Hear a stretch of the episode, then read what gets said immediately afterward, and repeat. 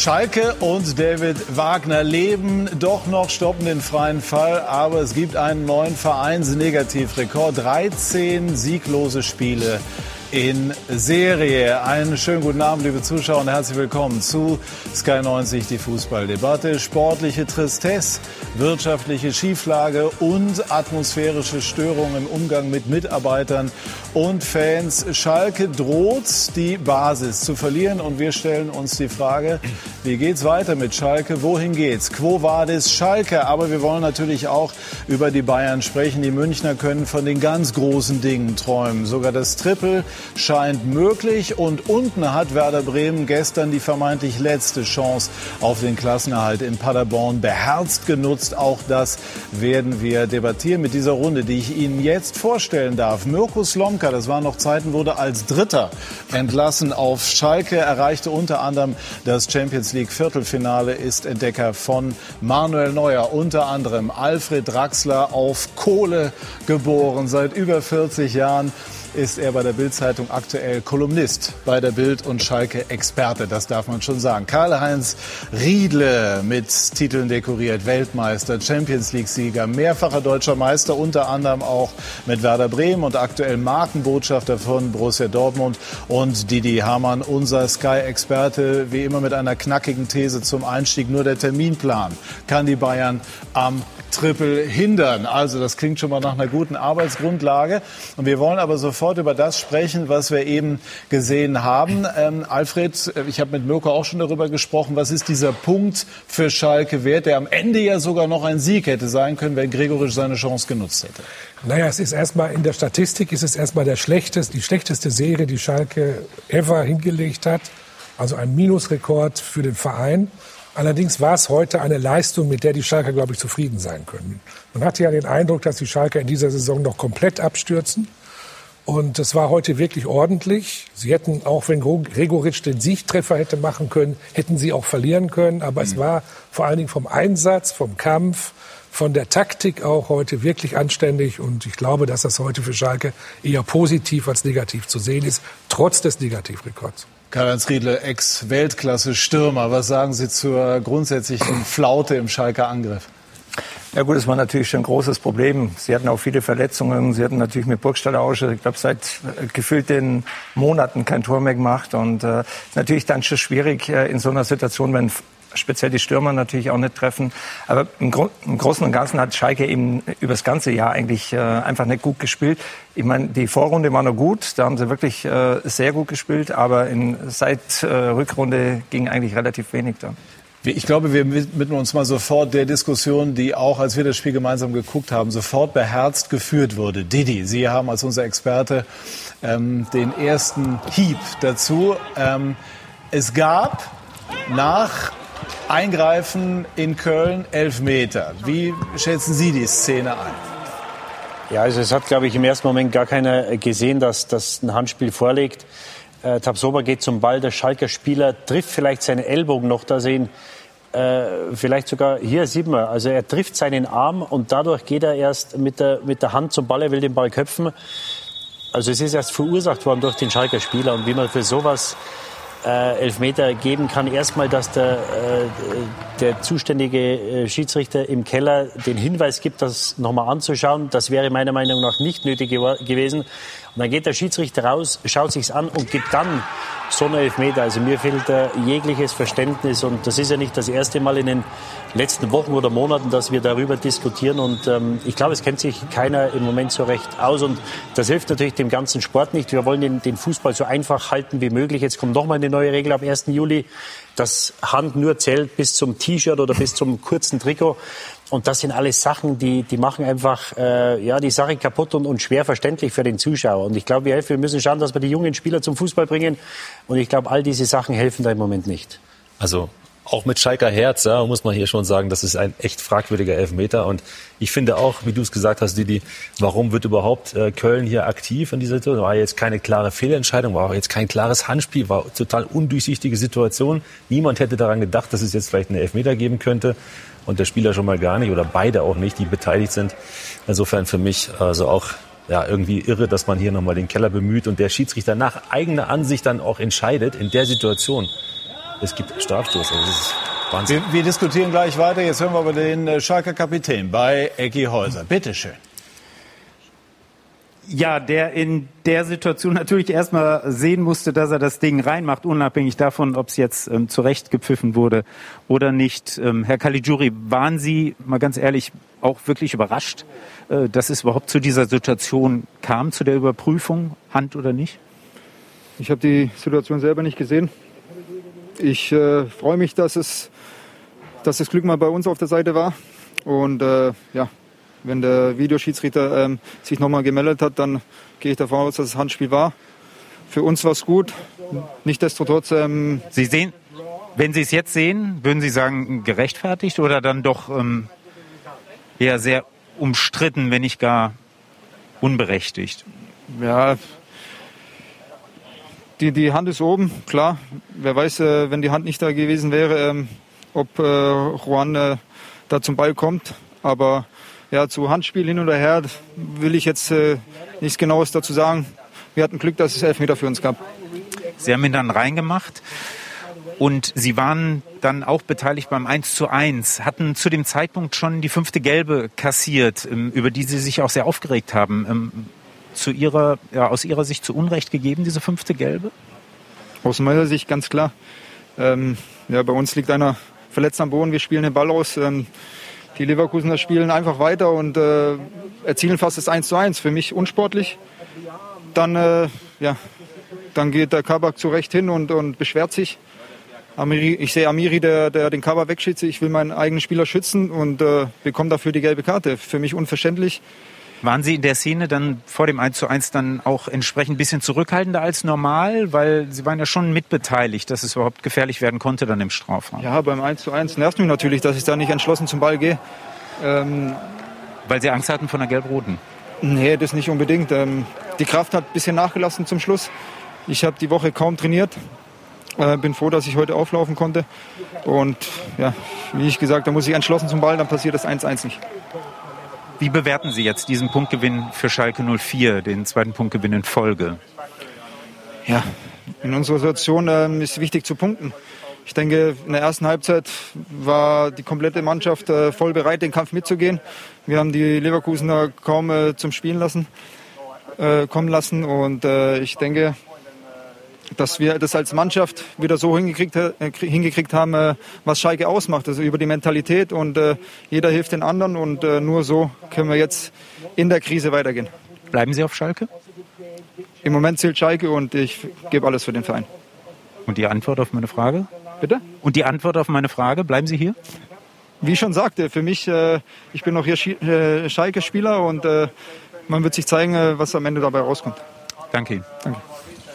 Zurück zu euch ins Studio. Dankeschön, Ecki. Und äh, wir haben alle geschmunzelt. Das zielte natürlich darauf, dass es Spekulationen gibt, äh, dass es äh, Daniel Caligiuri nach Augsburg ziehe. Ähm, eine solche Antwort lässt auch tief blicken, würde ich jetzt mal interpretierend sagen. Alfred, egal wie lange man diese Szene anguckt, äh, komme ich jedenfalls nicht zu dem Ergebnis, dort Elfmeter zu geben. Liege ich falsch? Also wenn ich das äh, Prozedere rund um einen Handelfmeter richtig verstanden habe, und das ist ja nicht so einfach, das zu verstehen, dann läuft das ja offensichtlich so ab, dass der Keller in Köln eingreifen soll, wenn eine Fehlentscheidung vorliegt. Eine Und zwar glasklare. möglichst auch eine klare. Wir haben alle gesessen, haben das Spiel gesehen, wir haben erstmal die Szene gar nicht überhaupt äh, äh, elfmeterreif erkannt. Dann hat der Keller hat der Schiedsrichter weiterspielen lassen, dann hat der Kölner Keller eingegriffen und dann ist der Schiedsrichter zur Seite gegangen, hat sich die Szene noch einmal angeschaut und ist auch zu dem Eindruck gekommen und zu der Entscheidung, dass es ein Handelfmeter gerechtfertigt ist.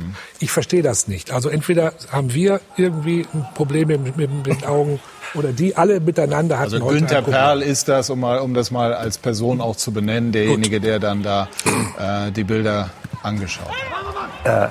Ich habe es ja auch gesagt, ich bin absolut bei Alfred und natürlich auch bei Didi. Äh, für mich war das alles andere äh, als ein Elfmeter. Ich meine, man hat gesehen, der Spieler hat ja überhaupt nicht gesehen. Er, er geht mit, mit dem Kopf voraus, wird dann äh, kriegt das Knie. Jetzt sieht man es nochmal ganz gut, ganz kurz hin. Und dann kann er das ja überhaupt nicht kontrollieren. Und äh, also wir hatten auch dann, glaube ich, gesagt, man braucht wahrscheinlich irgendwann, wenn man ins Stadion geht, ein Handbuch, in Anführungszeichen, weil es ist nicht mehr nachvollziehbar. Jetzt auch gestern zum Beispiel bei Borussia Dortmund. Äh, ich meine, das war glasklar, dass das kein äh, Hand war für mich. Aber wie gesagt, wenn, wenn das die Regeln sind, dann ist es echt schwierig zu verstehen. Boateng Ball war am Oberarm ja. und wenn das ja. unmittelbar von einem Tor passiert, darf es den Regeln nach dann nicht gegeben werden. Es war ja. regelkonform, aber, aber ob das so für jeden nachvollziehbar ist, ist eine ganz andere Frage. Gut, aber wenn er an der Hand ist, er an der Hand. Ist ja. zum Beispiel auch äh, in, in, dem Spiel Borussia Dortmund gegen, äh, gegen Bayern München, wo Boateng reinfliegt, kriegt er den Ball auch gegen die Hand. Also wo ist dann, äh, wo, A und wo wie wird B. gemessen? Ja. ja. Ja, und, und, und äh, da ist die Situation. Wie gesagt, ja, hätte jetzt gesagt, wie von Geisterhand ja, und, haben wir die ja, jetzt dort. Ja, und, und, und vor allem, äh, er, er gibt zwei Ecke, der Schiedsrichter, aber die Dortmunder protestieren nicht. Das lässt mich vermuten, dass es die Dortmunder selbst nicht gesehen haben, weil die Spieler sind immer die Ersten, die sowas sehen.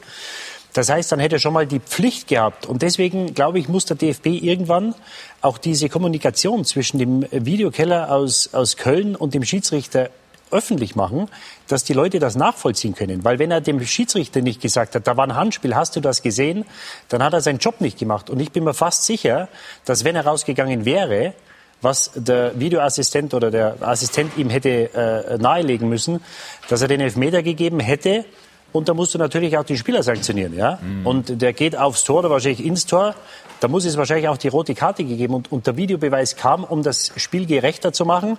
Und der Meisterschaftskampf wurde mit diesem Spiel entschieden, weil das war die 58. Minute, die Bayern wären zu 10 gewesen und Dortmund kriegt einen Elfer und dann wäre die Diskussion um Dortmund und Favre in den letzten Wochen wahrscheinlich eine andere wie jetzt. Über die wir vermutlich nach oder die wir nachher auch noch mal aufnehmen wollen. Aber jetzt äh, gehen wir wieder rüber zu Ecki, denn er hat Sven Bender. Bitte schön. Ja, und ich bin gespannt, wie er die Szene beurteilt. Vor allen Dingen die Szene, die zum 1 zu 0 führte. Dieses umstrittene Handspiel Herr Bender, haben Sie sich sehr gewundert, dass überhaupt darüber diskutiert wurde? ich habe es von meinem äh, Blickwinkel nicht richtig einschätzen können. Äh, habe Eddie dann zwei, dreimal gefragt, ob er mit der Hand dran war. Er sagte immer, nein, nein, alles okay. Und äh, ja, dann hat uns der Schiedsrichter fast eine zweite Halbzeitpause beschert, die ewig gedauert, aber so schnell wie er dann dann auch, also dann letztendlich entschieden hat, muss es ja eindeutig gewesen sein. Und äh, ich gehe auch davon aus, dass es ja dann zu 100 Prozent Elfmeter war. Ähm, jetzt habe ich gerade eben erfahren, dass es dann doch nicht ganz so eindeutig war. Würden Sie es gerne mal sehen, damit ja, ich, Sie so 100 Prozent beurteilen können? Zweite Halbzeitpause beschert, sagen Sie in Ihrem Ihnen eigenen Humor. Da ist ja schon ein bisschen Sarkasmus auch rauszuhören. Ähm, wenn Sie es jetzt sehen, was sagen Sie? Ja. Der kann ja ein Spiel entscheiden, so eine Szene. Und ja, natürlich. Es, es, hat, es, es, hat, uns das Spiel ja äh, nicht leichter gemacht. Ja, wir hatten mit Sicherheit nicht unseren besten Tag, aber dadurch war es für uns dann sehr, sehr schwierig. Wir müssen einen Rückstand aufholen und ähm, ja, die Situation ist für mich ziemlich unklar. Ja, also von daher hätte man vielleicht auch einfach das Spiel weiterlaufen lassen können, mit der Ecke dann weitergemacht. Aber es ist so entschieden, ich, ich nehme das so an, ähm, fertig aus die Maus, brauche ich jetzt nicht weiter darüber diskutieren. Sie haben es so entschieden, weil sie es vielleicht jetzt auch noch besser gesehen haben wie ich. Äh, über ein paar Meter. Aber okay, ist so. Mehr als dreifach so viel Ballbesitz ähm, bei Bayern 04, Leverkusen, mehr als doppelt so viele Torschüsse. Was muss sich Leverkusen vorwerfen, wenn man am Ende nur 1-1 spielt im Spiel? Ja, was man unbedingt gewinnen wollte natürlich, ähm, um sich ganz, ganz oben festzusetzen. Ja, ich glaube, dass wir gar nicht mehr verdient haben heute, denn wir sind nicht gut ins Spiel gekommen. Äh, wir haben die, glaube ich, die ersten 20 Minuten, ich würde nicht sagen verschlafen, aber wir waren nicht so griffig, nicht so aggressiv wie Schalke. Und äh, dann ist es auch schwierig, über die 90 Minuten sich das zu verdienen. Äh, dass wir es dann äh, versuchen und dass wir dann auch überlegen sind. Ja, ich glaube, wir haben, haben wirklich eine gute Truppe, aber ähm, am Ende ist das 1-1 einfach dann auch äh, gerecht sich so ein bisschen den Schneid abkaufen lassen von Schalke, die ja sehr kämpferisch waren, viel Gegenwehr geleistet haben und vielleicht ein bisschen zu wenig Spiel in die Tiefe? Ja, einen Schneid abkaufen glaube ich nicht. Äh, wir wollten halt eben selber eigentlich sehr intensiv spielen, weil ich glaube, wenn wir intensiv und aggressiv gespielt hätten von Anfang an, dann, äh, dann wäre das für Schalke sehr schwierig geworden. Aber ähm, ja, Spiel in die Tiefe war heute nicht wirklich da. Äh, gerade erste Halbzeit, zweite Halbzeit war es dann besser, aber dann läufst du auch im Rückstand hinterher und das ist schwierig. Vielen Dank. Alles klar. Ciao. Ciao. Zurück zu euch. Dankeschön. Und es gab ja noch äh, eine andere Handsituation, die dann nicht mit Elfmeter geahndet wurde. Und wenn man die dann auch im Vergleich sieht zu der Szene, die einen Elfmeter dann nach sich zog, dann bleiben, glaube ich, noch mehr Fragezeichen, Mirko Slomka. Wie geht's Ihnen? Ja, das ist auch eine sehr kritische Situation. Hier geht der, der Arm da nicht zum Ball, aber ist ja viel deutlicher Hand für uns. Ähm, ich hätte beide nicht gegeben, das ist meine klare Meinung. Und äh, ich finde, das macht den Fußball, so wie die es gesagt hat, auch ein bisschen kompliziert zu bewerten, zu beobachten von außen als Fan, dann auch die richtige Meinung dazu zu haben. Ich finde es total schade, dass solche Elfmeter gegeben werden oder jetzt auch nicht gegeben werden. Also ich hätte beide nicht gegeben. Ich, ich glaube, das Problem ist, dass es nicht mehr nachvollziehbar ist, Patrick, weil, äh, wie gesagt, der Erste, das ist keiner, da ist nur durch den Kontakt des Schalkers geht erst die, der Arm zum Ball und, und wenn sich der Videoassistent das anschaut, dann könnte ihm natürlich sagen, du, da war Handspiel, aber das ist erst durch den, den Schalker-Spieler zustande gekommen. Ähm, und äh, dann hast du das Boateng-Handspiel, dann hast du das zweite Handspiel, der hat die, den Arm vom Körper aus drei Metern. Das ist natürlich auch kein Elfmeter. Das sind beides keine Elfmeter. Aber die Leute können es nicht mehr nachvollziehen. Weil, Was äh, wünschen Sie sich? Wie kann man das vereinheitlichen? Wie könnte man das lösen? Sie haben eben einen interessanten Vorschlag gemacht, die Kommunikation zu veröffentlichen. Ist auf der anderen Seite natürlich auch immer schwierig. Also wenn, wenn ja. immer interne Kommunikation, die unter Druck geführt wird, Absolut, öffentlich nee. gemacht wird. Ja, aber zumindest würde ich gerne wissen, ob in Dortmund damals bei dem Bayern-Spiel, ob der Videoassistent dem Schiedsrichter gesagt hat, das Handspiel vorliegt. Mhm. Das würde ich gerne wissen und ich glaube, das, das ist mir auch den Dortmundern schuldig, den Fans schuldig, dass die das wissen. Die Dresden haben schon mal Einspruch eingelegt, die wollten das veröffentlicht haben, haben es nicht bekommen.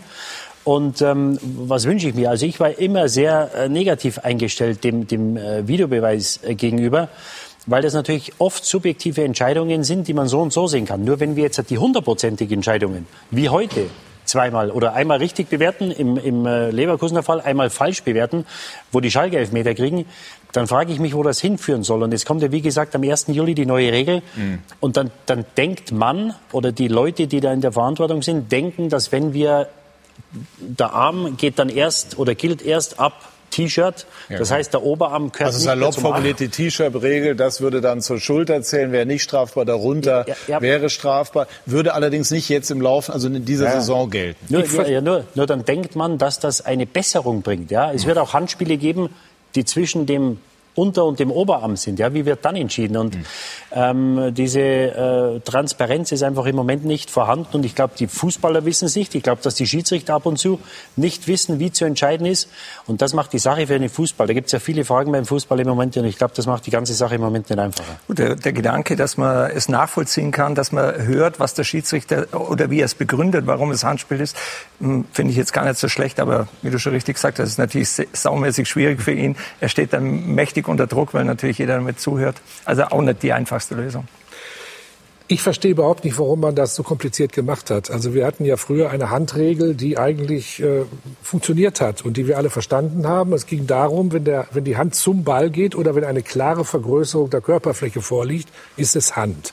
Und plötzlich hat man hier eine, eine, eine, ein, ein, ein kompliziertes Gebilde geschaffen, was kein Mensch mehr versteht. Wir haben früher immer gesagt, Fußball ist deswegen so äh, erfolgreich, weil es ein einfaches Spiel ist, das jeder versteht. Und plötzlich diskutieren wir seit fast zwei Jahren über irgendwelche Handelfmeter und wir kommen nie zu einem Ende. Und Didi Hamann hat ja recht. Wie soll man einem kleinen Jungen, der möglicherweise überlegt, zu welcher Sportart er wechselt, sagen, geh zum Fußball, da hast du wenigstens was zu diskutieren, wenn es Hand gibt, das ist spannend. Also, was so einfach ist. Das kann ja alles nicht funktionieren. Ich weiß gar nicht, warum man dieses Chaos angerichtet hat und ob man das jetzt überträgt oder nicht. Vielleicht hilft es ja etwas, aber es ändert nichts an der Tatsache, dass die Handregel mehrmals jetzt geändert wurde und kein Mensch von uns, und ich glaube auch in der Bundesliga oder im, im Fußball selbst, keiner mehr weiß, was ist eigentlich Hand und was Der Fußball schult dann auch eine intellektuelle Flexibilität. Ja, das also das kann man vielleicht als Argument dann äh, ins Feld führen. Ich glaube, wir werden das äh, nicht lösen. Ähm, aber es lohnt sich, über Schalke im großen und ganzen Maßstab, Alfred, auch noch mal zu diskutieren. Erstmal sportlich die Frage von dem äh, Unentschieden heute abgesehen. Ähm, wie konnte es zu einem solchen Absturz kommen nach einer guten bis sehr guten Hinrunde? Also rein sportlich würde ich sagen, dass äh, ähm, die Schalker natürlich, äh, ich würde mich gleich, ich, ich hoffe ja, dass David Wagner gleich beim Interview ist. Ich würde ihn gerne mal, oder man sollte ihn mal fragen, warum es plötzlich so viele Verletzte gab. Ähm, nach einer guten Vorrunde mit Platz 5. Was glauben Sie denn? Ja, also ich höre, dass es in Schalke große Unzufriedenheit mit der Abteilung, ich nenne sie mal Abteilung Fitness gibt. Also die, die Fitnesstrainer, die, medizinische Abteilung, da gibt es, glaube ich, eine große Unzufriedenheit. Und Angeblich soll da für die neue Saison auch was geändert werden. Das weiß ich aber nicht. Wobei sich also diese genau. Unzufriedenheit natürlich immer einstellt, wenn man keinen Erfolg hat. Erfolg hat. Ja, das naja, natürlich, in der Hinrunde hat das wahrscheinlich niemand kritisiert. Aber Mirko, Jetzt haben sie plötzlich neun Verletzten, weil alle sagen, was machen die da eigentlich so? Ne? Das ist ja klar. Ja, aber trotzdem hast du neun Verletzte. Du musst ja irgendwann ja, fragen, warum habe ich die? Und es sind viele Muskelverletzungen dabei. Das bei äh, Salif Sané, klar. Und jetzt hast du heute Caligiuri wieder mit so einem Verband ja. gesehen, da sind ja alles Muskelverletzungen. Ich habe von äh, Schalke Reportern gehört, das, das kann ich jetzt selber nicht nachprüfen, aber dass auch die, die Herangehensweise einiger Spieler kritisiert wird äh, im Hinblick auf die Bereitschaft, äh, entsprechend ja, zu arbeiten. Genau, dann, dann ist die zweite, äh, die zweite Frage eben äh, neben den Verletzten, äh, warum der Trainer ein erfolgreiches System, das in der Vorrunde funktioniert hat, dann in der Rückrunde plötzlich völlig auf den Kopf gestellt hat. Also ein sehr erfolgreiches Pressing, ist er plötzlich in eine totale Defensive übergegangen. Äh, ja, und das Dritte ist eben die Frage, ob wirklich, da äh, schließe ich die handelnden Personen jetzt mal aus, ob in der Zeit vor zwei, drei Jahren, in der Zeit, muss man, äh, glaube ich, den Namen nennen, von äh, äh, Manager Heidel, ob dort wirklich für viel Geld die richtigen Spieler gekauft wurden. Also Schalke hat jetzt ganz viele Problemfälle ausgeliehen, zahlt weiterhin Teile oder das ganze Gehalt. Aber die charakterliche äh, äh, äh, Stärke der Mannschaft ist, glaube ich, nicht da. Und ich glaube, dass Schalke in den letzten Jahren einfach wirklich schlecht eingekauft hat. Und das Ergebnis ist nicht eine funktionierende Mannschaft, in der jeder für jeden wirklich alles gibt. Deswegen war es heute mal wieder so ein kleiner Lichtblick, dass man mit jungen Spielern, die ja heute zum Einsatz kamen, plötzlich eine ganz andere Reaktion gehabt hat. Aber schlecht einkaufen ist ja hm, eigentlich, wenn man es so sieht, wenn du die erste, äh, sag mal, die Hinrunde anschaust und wie die Mannschaft gespielt hat und wie die wirklich äh, auch alle super da waren, wo sie alle Stammspieler auch, äh, wo kaum Verletzte da waren. Und ähm, kann man ja vielleicht dann nicht sagen, sie haben schlecht einkauft. Also sie haben ja einen richtig attraktiven Fußball auch unter dem Trainer gespielt. Dann kamen halt viele Ereignisse dazu dazu, wie wir gerade gesagt haben, kam dann auch in ein Formtief, aber haben kam viele die Torwartfrage auch. Torwartfrage war permanent äh, aktuell und äh, manchmal geht es dann in, in einen falschen Weg. Aber ich weiß nicht, auch ein Harit oder äh, Spieler, die wirklich äh, im letzten Jahr und in der Vorrunde gut gespielt haben, kamen überhaupt nicht, mehr an ihr äh, Leistungsniveau. Und das sind natürlich dann schon äh, schwer, äh, schwerwiegende Sachen, die dann einfach nicht so zum Kompensieren sind. Mirko. Ja, es ist die Torwart-Diskussion, du hast sie angestoßen, ja. die hat auch ein bisschen dafür gesorgt, dass natürlich ganz viel Diskussion in den Medien stattfinden. Da wird ja, wenn bei Schalke was passiert... Hätte man das anders lösen können? Also Wagner hat ja damals Nübel vor der Saison, obwohl es schon die Spekulation über einen Wechsel zu Bayern gab, die Kapitänsbinde gegeben. Äh, dann hat er gesagt, nachdem der Wechsel feststand, dann spielt Schubert, dann spielt doch wieder Nübel. Äh, wäre da eine klare Linie sinnvoller gewesen? Ja, also wir sind ja jetzt nicht, nicht so ganz nah dran, was da wirklich passiert ist, aber ich halte Alexander Nübel für einen sehr guten Torhüter, der zu Schalke passt, gepasst hat. Man hat das heute auch gesehen, gute Leistung gezeigt, auch in der letzten Woche. Also ich finde, das hätte man so belassen können, das Gebilde, obwohl ich das gar nicht bewerten kann und beurteilen kann, ob, er, ob es vielleicht intern andere Diskussionen gab mit ihm persönlich. Das muss der Trainer entscheiden. Aber er hat sicherlich Stabilität gebracht letztendlich.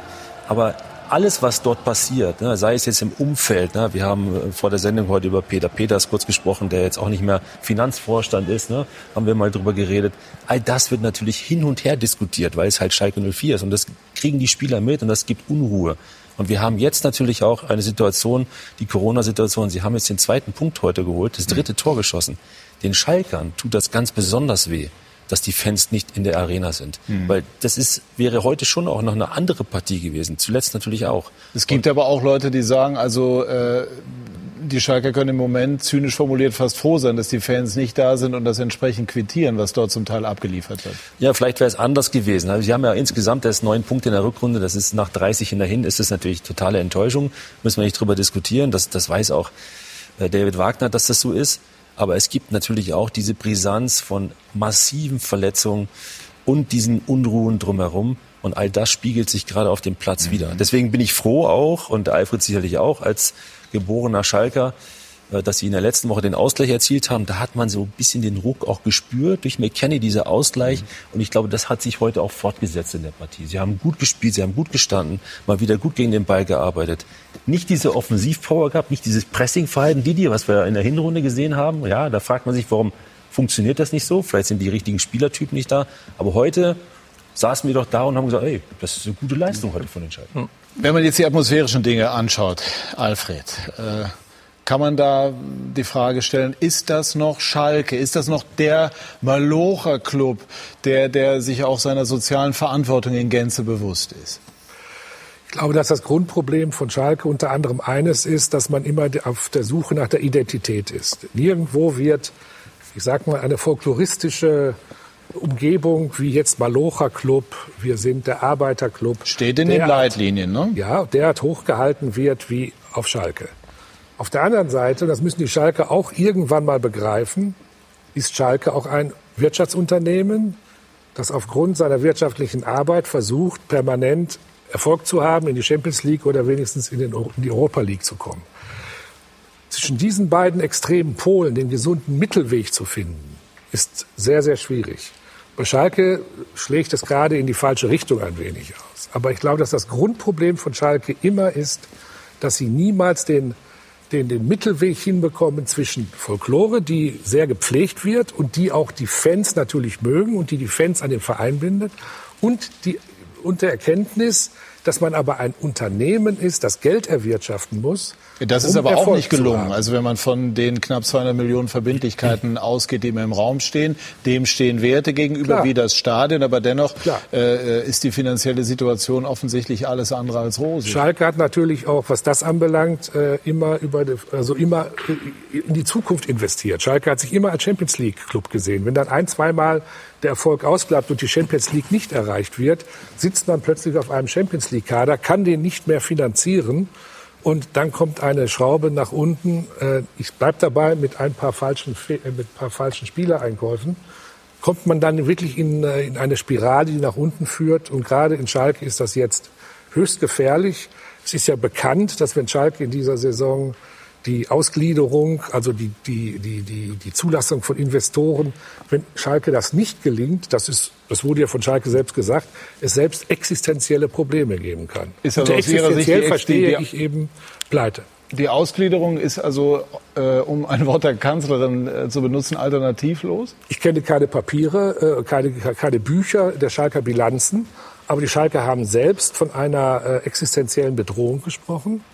Äh, Schalke scheint auch nicht mehr in der Lage zu sein, aufgrund von äh, Zuschauereinnahmen, TV-Gelder und so weiter, das anständig hinzubekommen. Und es müssen jetzt, und ich bin auch der Meinung, dass das notwendig ist, es muss die Möglichkeit geschaffen werden, dass Investoren zugelassen werden. Schalke ist, glaube ich, nur noch einer von drei eingetragenen Vereinen in der Bundesliga. Wenn ich sehe, dass Bayern München an der Spitze eingetragener Verein ist, äh, ein, ein, ein, ein äh, Investorenverein ist, äh, Borussia Dortmund sowieso als Aktiengesellschaft. Sie haben, ich muss einmal dazwischen, Sie haben sich eben gewünscht, dass David Wagner interviewt wird. Und wir haben den Wunsch erhört. Der ist bei Ecke Häuser. Bitte schön. Ja, und ich könnte mir gut vorstellen, dass er nach dem Spiel besser Französisch kann als vorher. So viel Alarm hat Stromboli in seinem Rücken gemacht, heute über 90 Minuten. Herr Wagner, ähm, wie wichtig war das auch, dass hinter Ihnen so eine starke Ersatzspielerbank war, die sich eingemischt hat? Und wie sehr war das auch mit Ihnen abgestimmt und Ihnen ganz recht? Ja, wir hatten das letzte Woche schon in Berlin, dass uns äh, seit einigen Monaten kann ich ja schon sagen, äh, sehr viele Spieler fehlen, insbesondere natürlich auch äh, Führungsspieler. Wir haben sowieso nicht ganz so viele in diesem Kader. Äh, da ist Benji sicher einer, der, der, der, der dazugehört. Wir hatten letzte Woche schon einen sehr, sehr kleinen Kader und konnten da aufgrund dessen unsere Gruppe um auch verletzte Spieler erweitern, die mit uns nach Berlin fährt und die, die Jungs supportet. Das war in Berlin schon gut und Heute haben wir das wieder gemacht, weil die Gruppe ja nicht größer geworden ist. Und natürlich äh, ist man dann auf dem Platz oder in meinem Fall stehe ich da vorne und, und nehme das wahr. Es zeigt allerdings nur, dass diese, diese Gruppe trotz Resultate, trotz Schwierigkeiten, die wir jetzt seit drei, vier Monaten haben, äh, zusammensteht und versucht, äh, ja, unmögliche Sachen möglich zu machen wenn bei jedem gewonnenen Zweikampf applaudiert wird, ich meine, das pusht ja, das hat man ja förmlich gespürt, gefühlt, gemerkt, oder? Das hat extrem geholfen, gerade in der Anfangsphase. Ja, wie ich schon gesagt habe, wir hatten das letzte Woche schon für uns in Anspruch genommen, dass wir die Möglichkeit haben, weil wir halt so viele Probleme haben, auch Spieler, die normalerweise gar nicht hier im Stadion sein dürften, weil wir haben ja ganz extreme Restriktionen aufgrund dieser Corona-Phase, wo gar nicht Spieler, die normalerweise in den Stadion dürften, äh, in den Stadion dürfen, weil wir äh, limitiert sind, was die, was die Leute angeht. Und jetzt haben wir äh, die Möglichkeiten, das zu tun und dann versuchen wir wenigstens Führung, Führungsspieler auch mit hier in unseren Kreis zu nehmen, beziehungsweise äh, nah an der Mannschaft dran zu haben. Sie hatten heute einen zweiten Ersatztorwart mit auf der Bank. Sie haben äh, auf drei Ersatzspieler freiwillig verzichten müssen, weil ihnen einfach es ihnen an Alternativen fehlt. Wie, wär's, wie wichtig wäre es in dem Zusammenhang, dass Domboli hier verlängert? Wie groß ist Ihr Wunsch, dass er bleibt? Ja, mein Wunsch ist vorhanden, das ist überhaupt gar keine Frage. Ähm, ich habe aber nichtsdestotrotz auch ganz klar mit Jochen kommuniziert, dass das Sachen sind, die, glaube ich, jetzt in dieser Phase äh, wir wirklich hinten anstellen äh, müssen, sollen. Die Phase geht aber nur noch äh, gute zwei Wochen oder knappe zwei Wochen und dann können wir uns mit, mit den Dingen detaillierter beschäftigen. Benji ist in alle unsere Gedanken eingeweiht und dementsprechend ähm, ist es natürlich schon ein Wunsch von uns. Wir müssen jetzt erstmal diese Spiele spielen, dann weitersehen. Sie sprechen von Problemen personeller Art, die ja da sind, ganz klar bei zehn Spielern, die heute beispielsweise gefehlt haben.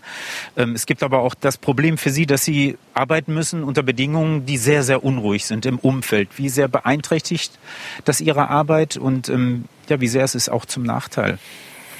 Das ist was, was wir weglegen, wir weglegen können. Äh, wir versuchen uns wirklich auf das zu fokussieren, was wir vor uns haben.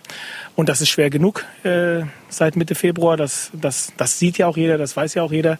Also schon störend für die Arbeit äh, die, die, die Personalsituation und den Kader, den wir, den wir zusammen haben, ist äh, ja natürlich nicht förderlich. Alles andere, was darum auch passiert, das äh, ist nichts, was wir an uns heranlassen dürfen, heranlassen sollen. Wir, wir, wir, wir sind auch seitdem ich hier angetreten bin, haben wir nie nach Entschuldigungen gesucht. Ja, wir, wir haben ganz klare Erklärungen, warum das uns passiert ist, was uns passiert ist seit Mitte Februar. Das ist auch relativ einfach zu, zu sehen und zu erklären. Da muss man nicht studiert haben dafür. Und wir werden weiter nach Lösungen suchen. Das haben wir heute versucht und das werden wir in den nächsten drei Spielen äh, tun. Und dann werden wir ganz sicher richtige Entscheidungen treffen, ähm, Lösungen beziehungsweise Antworten finden auf die Probleme, die wir, die wir hatten. Und äh, dann geht's weiter. Würden Sie sich wünschen, dass das Umfeld ruhiger wäre?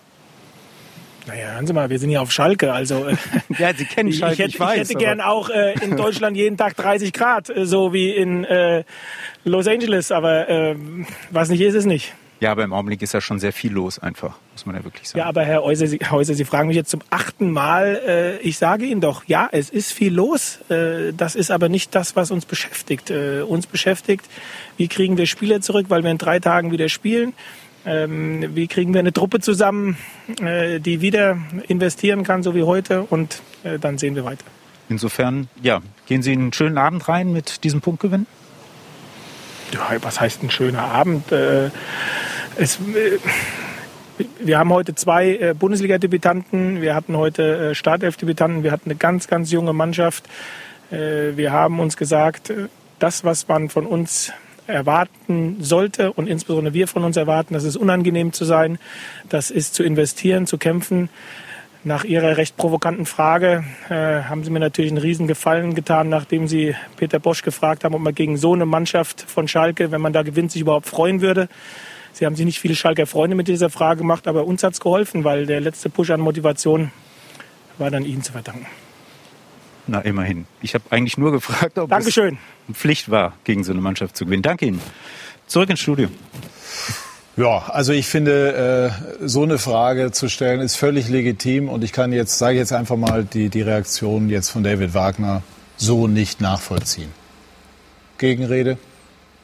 Sagen wir mal, sie sind nach der Hinrunde und der schlechten Rückrunde ja. mit einem blauen Auge davongekommen. Ja, aber äh, das bezog sich, glaube ich, die Frage bezog und sich Ecki Häuser darauf. ist ein Ecki Häuser fantastischer stellt, Genau, er stellt, er stellt äh, die Fragen, die auch manchmal bei Trainern unbequem ja, sind und das genau stimmt. das sind die Fragen, die im Regelfall dazu führen, dass wir äh, weitere Erkenntnisse gewinnen. Weitere Erkenntnisse wollen wir gleich. Na? Darf ich was dazu sagen? Na klar, aber uns läuft gerade die Zeit weg, aber klar. Also auch wenn ich hier Gast bin, kann ich ja trotzdem mal ja, Kritik auch an Sky üben. Dass es immer wieder Ecki Häuser ist, ist ja schon auffällig. Und äh, ich glaube, dass es ähm, äh, dass man einfach akzeptieren muss, dass bei, dass bei Schalke gerade oder bei solchen, nach solchen Spielen die Nerven die Bild ist aber auch nicht dafür bekannt, dass sie nur softe Fragen stellen. Habe ich nicht behauptet. Nein, ich wollte nur sagen, weil, weil es gerade hieß, na, das war ganz, alles ganz normal. Aber ähm, der, David Wagner hat jetzt äh, etwas pumpig reagiert Ich kann ist das auch in Ordnung. Wir wünschen ja. uns ja Emotionen. Ja, absolut. Ecki Häuser ja. provoziert die halt. Und das ist ja nun mal äh, in Ordnung von beiden Seiten. Ja, ist ja auch völlig Mehr in Ordnung, dass ein, dass ein, Trainer so reagiert. Ich sage nur, dass ich es jetzt inhaltlich bezogen auf diese Frage nicht ganz nachvollziehen absolut. kann.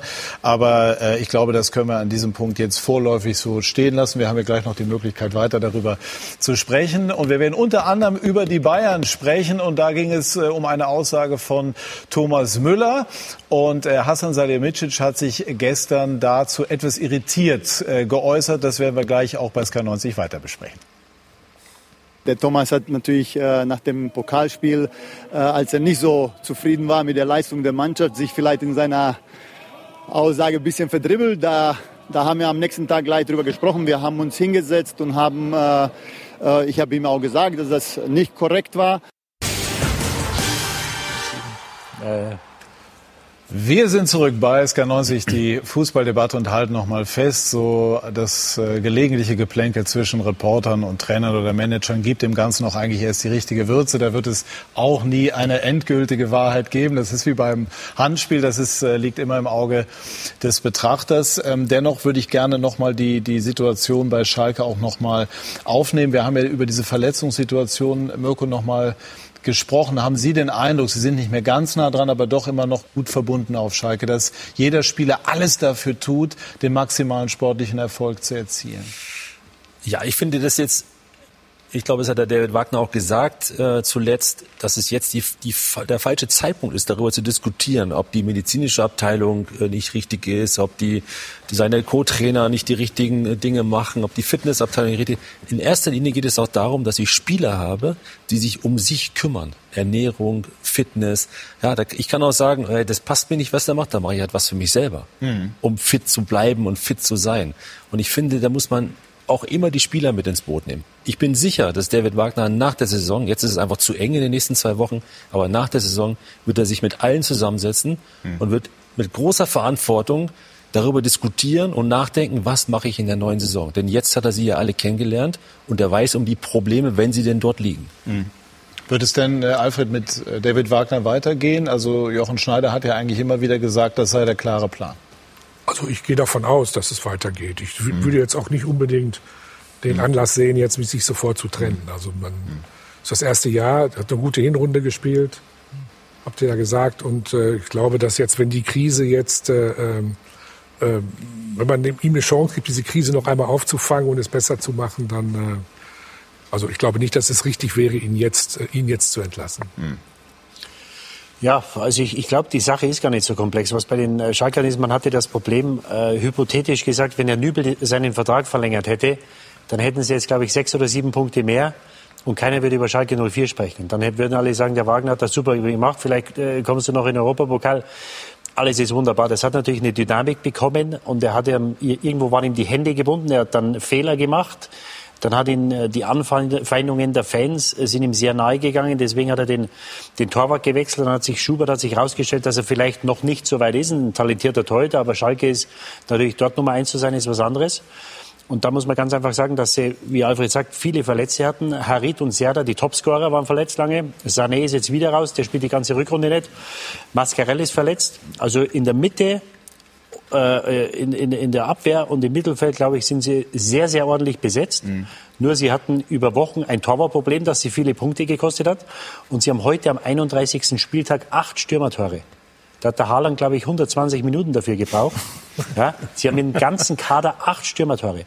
Und wenn du vorne keinen hast, wenn du eh wenig Chancen rausarbeitest und du hast vorne keinen, der die Tore dann oder die Chancen, der Kalle wird das wissen, der sie auch reinmacht, dann ist der ganze Aufwand umsonst. Und dann hast du natürlich wieder mehr Druck auf der Defensive, weil du weißt, Klar. wenn wir eins kassieren, dann ist die Chance sehr, sehr gering, dass wir gewinnen, können wir vielleicht mal einen Punkt holen. Ja, sie haben jetzt nach dem Restart, glaube ich, zwei oder drei Tore geschossen in sechs Tore. oder sieben Spielen.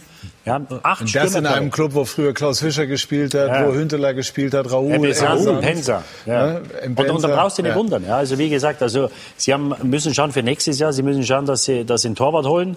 Hm. Sebastian Rudi kommt zurück. Du musst schauen, dass du den integrierst, dass du um den, ein, ein, du hast mit Kabak und Sané zwei hm. hervorragende Innenverteidiger. Dann kommt ein Rudi zurück. Du hast Mascarell, du hast einen Serda. Du hast sehr ordentliche, brauchst du ein oder zwei Stürmer. Matondo ist ein junger Spieler, der interessant ist.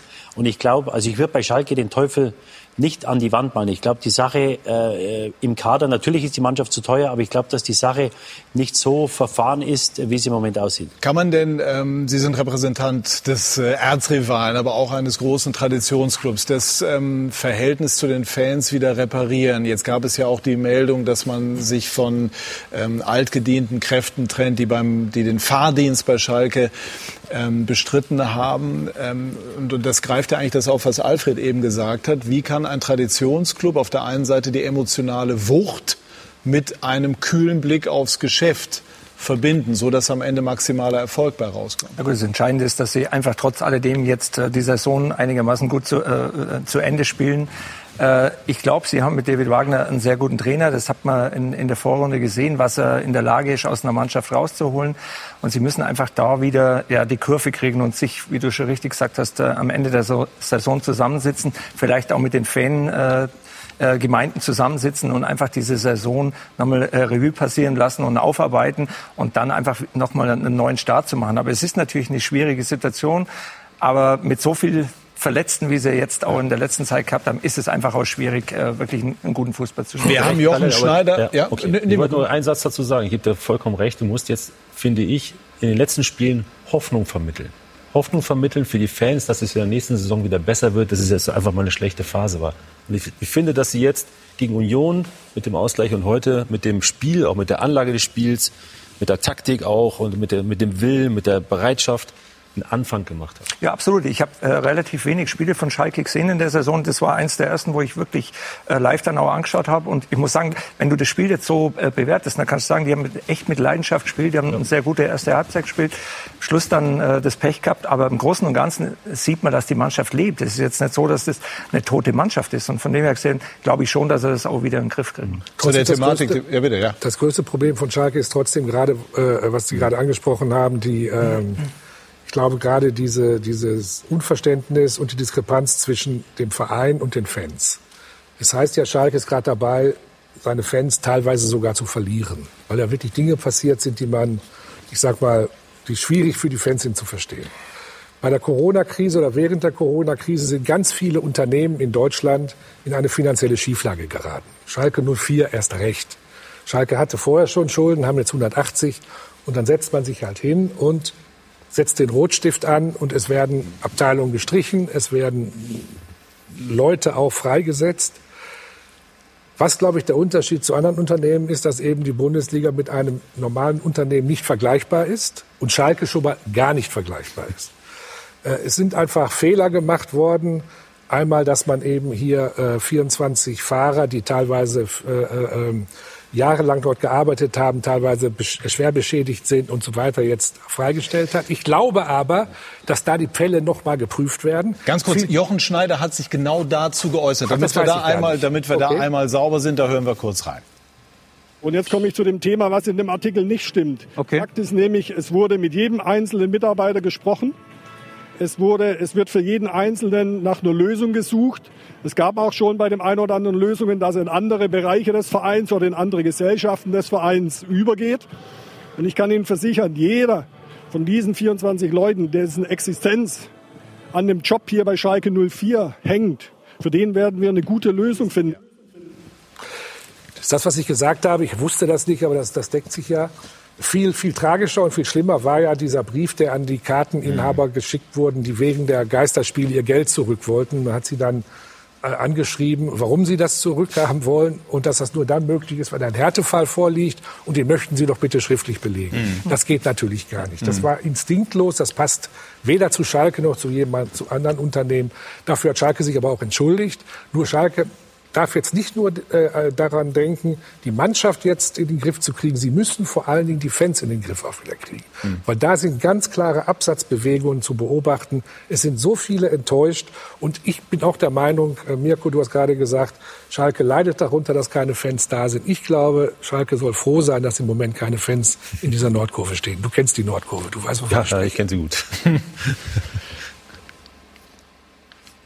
gut, also ähm, habe jetzt noch überlegt, ob wir das Thema noch mal vertiefen, aber ich glaube, es ist tatsächlich jetzt soweit angerissen und ähm, wir wollen nämlich jetzt auch ähm, über die Bayern sprechen. Die Bayern, die äh, sportlich sehr, sehr gut in der Spur sind und die gestern Jürgen Müller einen Sieg des Willens gelandet haben. Es war kein normaler Sieg. Es war ein hart umkämpfter, ein wichtiger und vorentscheidender. Ich denke immer, wenn es auch ein bisschen knapp ist und man am Ende Spiele entscheidet äh, zu seinen Gunsten, dann freut man sich ein bisschen mehr und äh, jetzt äh, rückt man natürlich der Meisterschaft auch ein bisschen näher. Die Bayern. Alles spricht für die Meisterschaft. Sehr vieles für den Pokalsieg und manches für das Triple. Klasse, Form, Wille, ausreichend vorhanden. Selbst ohne Müller und Lewandowski sind sie nur schwer zu besiegen. Kommt dann halt so Welle um Welle. Also es ist dann halt immer so ein bisschen so, dass du wirklich nicht, dass du wirklich im Ballbesitz keine Fehler machen darfst. Weil Bayern München halt äh, Bayern München ist und äh, bis zum Schluss an, an, an, den, an den maximalen Erfolg glaubt. Eigentlich wäre also alles in bester Ordnung. Hätte es da in diesen Tagen in München nicht die Diskussion um ein Interview von Thomas Müller gegeben, der auf anstehende Megatransfers im Sommer angesprochen wurde. Ich äh, habe leider äh, keinen Einblick auf äh, den Finanzbereich von äh, Herrn Dresen und äh, den Sportdirektorenbereich. Ist auch ein bisschen paradox, wenn äh, man immer über Neuzugänge spricht und gleichzeitig Gehälter eingespart werden. Das wurde Land auf Land ab so verstanden. Kann man in Corona-Zeiten von Spielern Gehaltseinbußen fordern und gleichzeitig an Megatransfers der Kategorie Havertz oder Sané arbeiten mit Volumen von 50 oder 100 Millionen Euro?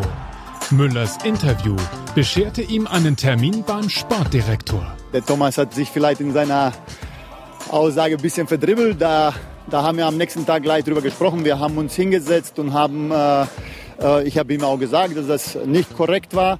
Ähm, er hat das verstanden. Er ist ein äh, sehr, sehr intelligenter Junge. Gibt es denn diese Diskussion in der Mannschaft? So in, intern, so in der Form habe ich es noch nicht gesehen oder nicht gehört. Aber klar, und es ist auch absolut in Ordnung, wenn, wenn die Spieler sich dahingehend äh, natürlich auch unterhalten. Ich kann nur sagen, es gibt es wird äh, Transfers geben, auch wenn wir auf Gehalt verzichten. Das ist ganz normal, weil wir haben Abgänge, wenn wir auch Zugänge bekommen. Es wurden Gräben ausgemacht zwischen Team und Führung, bis sich Müller nochmal selbst zu Wort meldete. Heute Vormittag. Ja Leute, bevor es jetzt in den sonntäglichen deutschen Fußballmedien äh, rund geht, wollte ich das äh, hier mal klarstellen. Wir haben aus ganz anderen Gründen auf unser Gehalt verzichtet, äh, nämlich ähm, für unsere Mitarbeiter. Ich persönlich will für mich den bestmöglichen Kader in der nächsten Saison. Ich habe große Ziele, ich will die Champions League gewinnen. Sie sind schon jetzt auf dem besten Weg und Flick wird neue Spieler bekommen. Klingt doch alles ziemlich vielversprechend.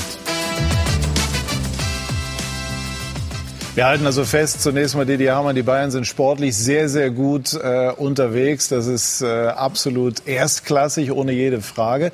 Das werden wir gleich auch noch besprechen. Aber zunächst mal dieses Thema, das jetzt aufgekommen ist durch das äh, Interview von Thomas Müller bei uns. Gestern dann die Aussage von Hassan Selemicic und heute, wir haben es ja eben auch noch mal gehört, dann sozusagen der Konter von Thomas Müller. Wie schätzen Sie das ein?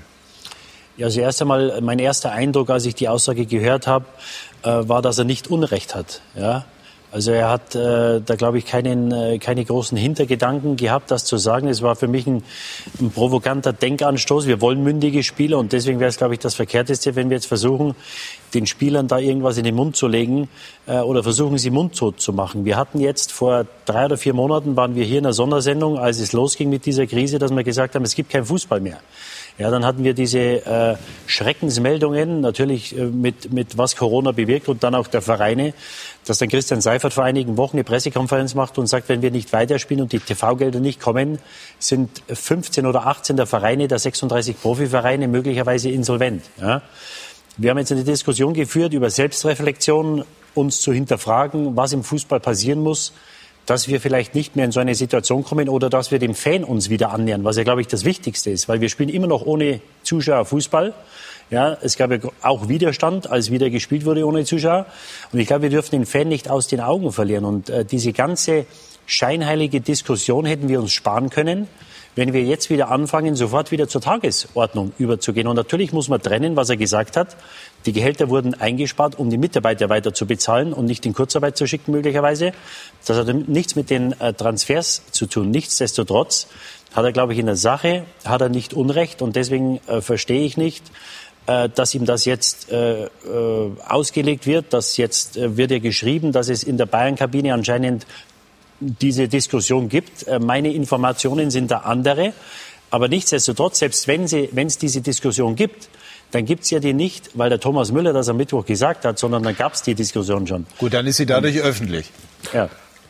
Wir sind uns ja einig, dass wir alle, dass wir alle Thomas Müller mögen. Äh, und ähm, ähm, äh, mich hat er heute allerdings sehr enttäuscht. Ich glaube, dass die Aussage, die er getätigt hat, es sei paradox, auf der einen Seite von, ähm, von Neuzugängen zu sprechen, andererseits aber die Gehälter zu, äh, zu kürzen, ähm, dass man das vielleicht akzeptieren kann. Aber die Aussage war ja unmissverständlich. Jeder hat die so verstanden. Sich heute hinzustellen und zu sagen, er hätte es gar nicht so gemeint, das hätten das wäre eine, eine Fehlinterpretation der, der Medien. Also Sie sind sicher, dass die Interpretation so also sozusagen ich fand, da gab es überhaupt keine zwei Meinungen, wie er das gemeint hat. Und mhm. ähm, jetzt sind die Medien, äh, wer immer die Medien sind, sind jetzt wieder schuld.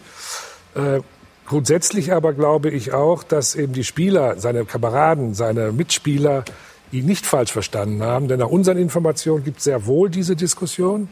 Äh, natürlich ist ein Spieler, der auf 20 Prozent seines Gehalts verzichtet, vielleicht irritiert, das kann man nachvollziehen, wenn dann über 100 Millionen äh, äh, äh, Transfers gesprochen wird. Den klügsten Satz hat gestern Manuel Neuer gesagt. Äh, in dem Fall gibt es eben zwei Perspektiven, die der Spieler und die des Vereins. Der Verein muss natürlich, ob jetzt Gehaltsverzicht hin oder her, weiterhin eine gute Mannschaft haben und deswegen weiter einkaufen. Mhm. Aber wie Müller sich jetzt mit seiner Aussage im Nachhinein hier äh, verhalten hat, hat mich wirklich sehr enttäuscht.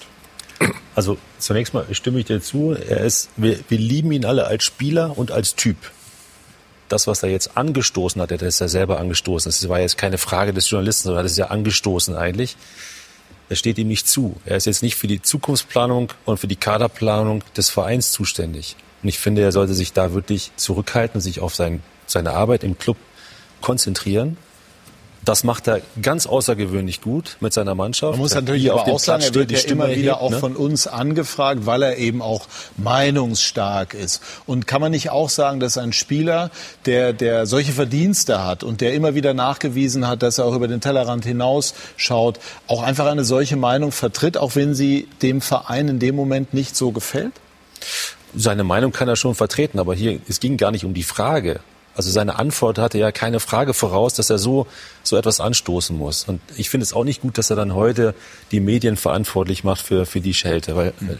am Ende des Tages muss er das jetzt auch intern mit dem Verein klären. Das, das hat der Manuel Neuer auch gesagt. Ne? Wir können intern darüber sprechen, wie wir da damit verfahren. Ja, und Hassan Salihamidzic hat gesagt, er habe sich verdribbelt. Und Hassan Salihamidzic gehört erwiesenermaßen ja. nicht zu den Medien. Also insofern scheint es auch im ich Verein... Ich finde es übrigens außergewöhnlich gut, ja. wie der Hassan Salihamidzic da reagiert hat. Also sich verdribbelt zu haben, finde ich ganz also passendes also Bild in diesem Augenblick. Also herrlich. Hansi Flick hat es ja auch sehr nett äh, wegmoderiert, dass er einfach unmündige Spieler äh, möchte. Und ich meine, der Thomas ist einfach auch ein, ein, ein Spieler, glaube ich, der einfach äh, aus der Emotion das aussagt. Und ich, ich fand es, also ich muss, ich bin da beim Didi, ich kann das auch nachvollziehen. Äh, wenn, wenn du natürlich dann sowas liest, dass über einen Spieler jetzt wieder diskutiert wird, der 100 Millionen kostet, der wahrscheinlich im Gehaltsgefüge oben wesentlich nur höher angesiedelt sein sollte. Und äh, du musst auf der anderen Seite auf dein Gehalt verzichten. Äh, viele Spieler in, in, in dem Team. Und das wird natürlich auch in der Kabine äh, mit Sicherheit Gesprächsstoff äh, geben. Aber vom Grundsatz hat er jetzt sage ich jetzt mal trotz alledem nicht Unrecht gehabt. Vielleicht sagt er aber auch einfach, wo sind wir eigentlich jetzt wieder, dass wir schon äh, kurz nachdem wir den, das Schlimmste in dieser Krise bis jetzt überstanden haben, schon wieder über solche Summen, Summen diskutieren. Ja. Das ist ja auch ein möglicher Ansatz. Ja, und ich, und ich glaube, so, genau so hat er es gemeint, weil die Spieler bei vielen Vereinen, das waren ja zum Teil, gingen ja die Spieler auf die Vereine zu und haben gesagt, was können wir machen, dass es weitergeht. Ja, dass, dass die, die, die, die äh, Frau in der Waschküche, dass die, die Köchin, dass die ihr Geld weiterbekommen. Und ich glaube, das war ein, ein grundsätzliches Statement, was er gesagt hat, weil er ist einer, der sich schon zu den Sachen Gedanken macht. Er ist ein intelligenter junger Mann. Der auch mal über den Tellerrand hinausschaut und sich zu gesellschaftspolitischen Themen äußert. Und ich glaube, dass das eine grundsätzliche Aussage war. Das hat mit den Bayern gar nichts zu tun. Mhm. Er sagt nur, wir haben vor drei Monaten den Teufel an die Wand gemalt. Wir wussten gar nicht, ob es überall weitergeht mit der Bundesliga. Und jetzt reden wir über 60 Millionen für Sané, 100 oder 120 Millionen für Harvards. Ähm, und und, und äh, ich habe das als, als Denkanstoß gesehen an die Gesellschaft. Und mhm. genauso was, glaube ich, aufgefasst. Er hat heute nochmal, kann man jetzt darüber streiten, ob er das hätte, hätte machen sollen heute oder nicht. Er hat heute nochmal gesagt, ich will die beste Mannschaft. Ja, und nochmal. Äh, einmal mit einem Augenzwinkern. Einfach ist auch herrlich, dass es auch in der heutigen Zeit im Zweifel die Medien dann diejenigen sind, die, die äh, herhalten müssen. Also das fand ich äh, geradezu altmodisch und, und Aber wir wollen doch wenige Spieler, Peter. Ja, wir ja, wollen natürlich. Spieler, die mal was sagen, wo es auch was zu diskutieren ich sage doch, Ich sage doch, das ist, ich bin der äh, Meinung, dass er, dass, er, dass er so etwas, natürlich muss man ihm das zugestehen. Ich verstehe, dass dem Club das nicht so gefällt, aber ähm, ich fand, das war keine Meinung, die man jetzt wieder so einkassieren muss. Ja, und, und, und, und ich glaube, er gibt vermutlich auch etwas wieder.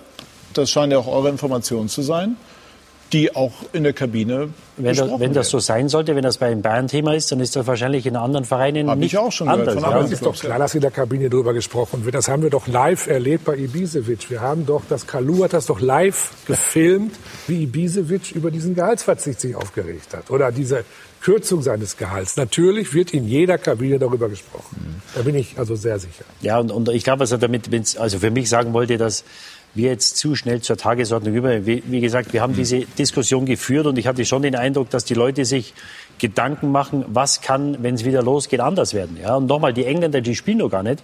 Also wir wissen gar nicht, ob das äh, Konzept, das wir vorgelegt haben oder die DFL vorgelegt hat, das bei uns so hervorragend funktioniert. Wir sind jetzt in zwei Wochen mit der, mit der Runde fertig. Das war ja auch nicht selbstverständlich. Ja. Und bei den äh, Engländern, die fangen jetzt äh, diese Woche, glaube ich, unter der Woche an.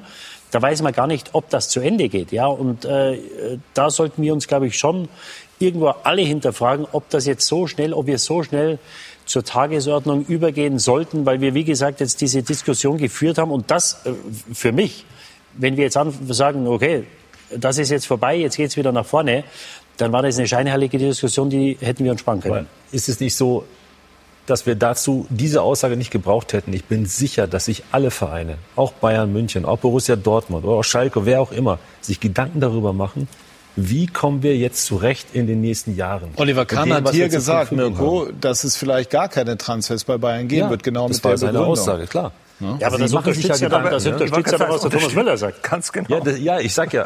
Aber hätte es jetzt diese Aussage gebraucht, ja, jeder macht sich ja sowieso schon seine Gedanken. Das ist halt die Frage. Aber das ist keine Transfer. Wie, wie gesagt, ja, also wir lieben den Thomas Müller, so wie er ist, ja, auch wenn er sich mal ja, aber so im Interview dann stellt und was dass das Kritik am, am, am Verein war oder auch äh, ja, aber das hat ja Hasan Salihamidzic offensichtlich auch so aufgefasst, sonst hätte die Vokabel es verdrängt. Ja, aber das kann man ja nur noch mal auf, weil er sich gestern zu Wort gemeldet hat. Der hat gestern sagen können, wir haben das intern geklärt, alles ist gut. Und es wird ihm jetzt irgendwo unterstellt, dass er Angst hat, wenn der Harvard kommt oder der Sané kommt, nein, das, ähm, dass er dann, dass sein Platz äh, in Gefahr wäre. Und das ist ja absurd, nee, da irgendwelche Unterstellungen. Das ja. war ein, ein, nach, nach dem Pokalhalbfinale, wo er natürlich euphorisiert ist, wo er sich freut. Und dann war vielleicht auch nicht sehr erfreut. Ich weiß nicht, ob du das Interview gemacht hast, Patrick. Nein, ich war in dem Fall okay, nicht schuld. Bist, dann bist du entschuldigt. Ecki ja, dann hat er sich wahrscheinlich, Nein, war eine Schalte, das war eine Schalte mit Jessica. etwas gewundert, ob das der richtige Zeitpunkt ist, ihn jetzt über Harvard oder irgendwelche Transfers zu fragen. Und wie gesagt, ähm, deswegen, also ich sehe an der Aussage nichts Verwerfliches und äh, ich glaube, das wird heißer gekocht, als gegessen wird. Heißer gekocht als gegessen. Ja, das stimmte so. Absolut. Ne? Genau, alles klar. Wir sprechen gleich noch weiter über ähm, die Bayern, aber auch über den Abstiegskampf. Florian Kofeld und Werder Bremen fuhren gestern einen satten Erfolg in Paderborn ein und haben wieder Hoffnung auf die Rettung. Gleich mehr dazu bei SK90, die Fußballdebatte.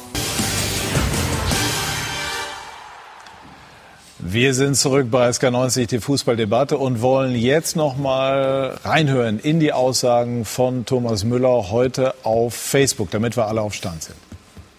Ja, üblicherweise von den Medien provo äh, provokativ und geschichtsfortführend interpretiert.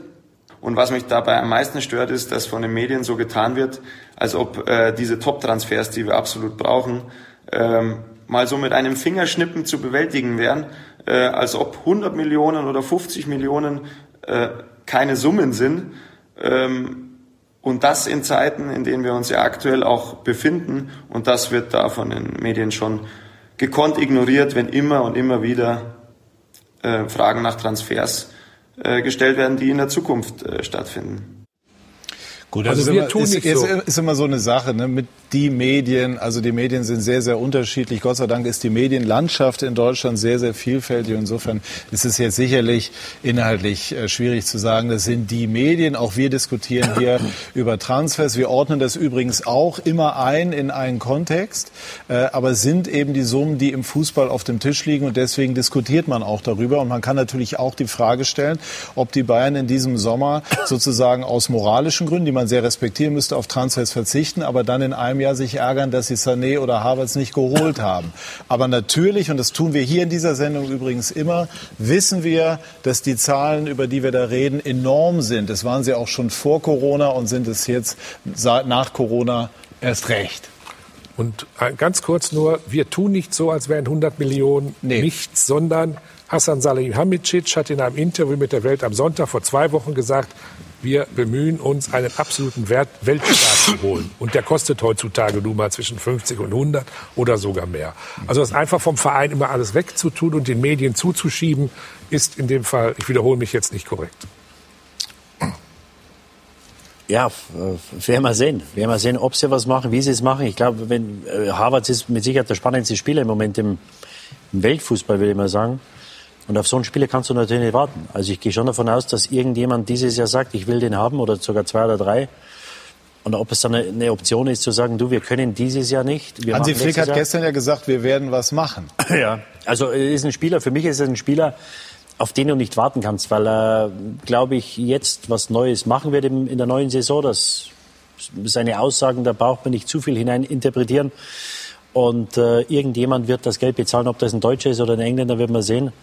Ähm, ja, wäre schade, wenn er, wenn er aus Deutschland weggehen ja. würde, natürlich. Auf der anderen Seite wäre es natürlich für die Bundesliga, wenn er zu den Bayern geht, ich würde ihn auch gerne weiter hier sehen. So dominant, wie sie die letzten Jahre waren, dieses Jahr nicht so, aber unter Flick natürlich sehr dominant. Das würde die Sache wahrscheinlich noch mal etwas äh, verstärken und ähm, ja, möglicherweise ist ja Borussia Dortmund auch im Rennen, oder? Ist ja auch ein toller glaub, Spieler für er ist ein Spieler, der Bayern, für, für, jeden, für, für, jeden Verein interessant ist. Ob äh, Borussia Dortmund sich das jetzt leisten will, dann müsste das Monopoly erstmal wieder in Gang kommen, wenn dann Sancho genau. beispielsweise Sancho nach England gehen würde. Ne? Ja. Didi? Ja, äh, gut, es sind ja einige Sachen passiert mit ihm. Ähm, nochmal muss man jetzt schauen, wie der, wie der Markt ist im Sommer, was mit den Engländern passiert, ob sie zu Ende spielen können, wie sie zu Ende spielen. Aber Sancho äh, ist mit Sicherheit ein Spieler, der in England überall hingehen könnte. Und ähm, wie gesagt, ich, ich mag es immer, wenn junge Spieler ihren eigenen Kopf haben. Auf der anderen Seite war es jetzt vielleicht einmal zu viel. Also da mit der Friseursache und dann da nach London zu fliegen, wo er nicht sollte. Und das sind alles Sachen, das, äh, das ist mehr als grenzwertig. Ja. Und ich weiß nicht, ob ja. man hat ja dieses, äh, die Problematik, die man sich, oder die Frage, die man sich vielleicht in Dortmund mal stellen sollte. Man hat den Zirkus mit Aubameyang gehabt, man hat den Zirkus mit dem Belly gehabt, jetzt hat man den Zirkus mit ihm. Ähm, hat das einen Grund? Ja, weil äh, natürlich sind das außergewöhnliche Spieler, die oft ihren eigenen Kopf haben. Aber warum ist das jetzt das dritte Mal in drei oder vier Jahren Was bei den Dortmunder der Fall? Ja, ich, ich weiß es nicht. Also ähm, bei, die, bei, den, bei den Bayern hat die letzten 20 Jahre keiner solche Faxen gemacht. Ja, also ohne, ohne da irgendein Hintergrundwissen zu haben, aber es ist ein Fakt. Außer ein kleiner Ich glaube eher, dass es auch Zufall ist. Außer einem Goldsteak. Ja, ja, gut. Ja.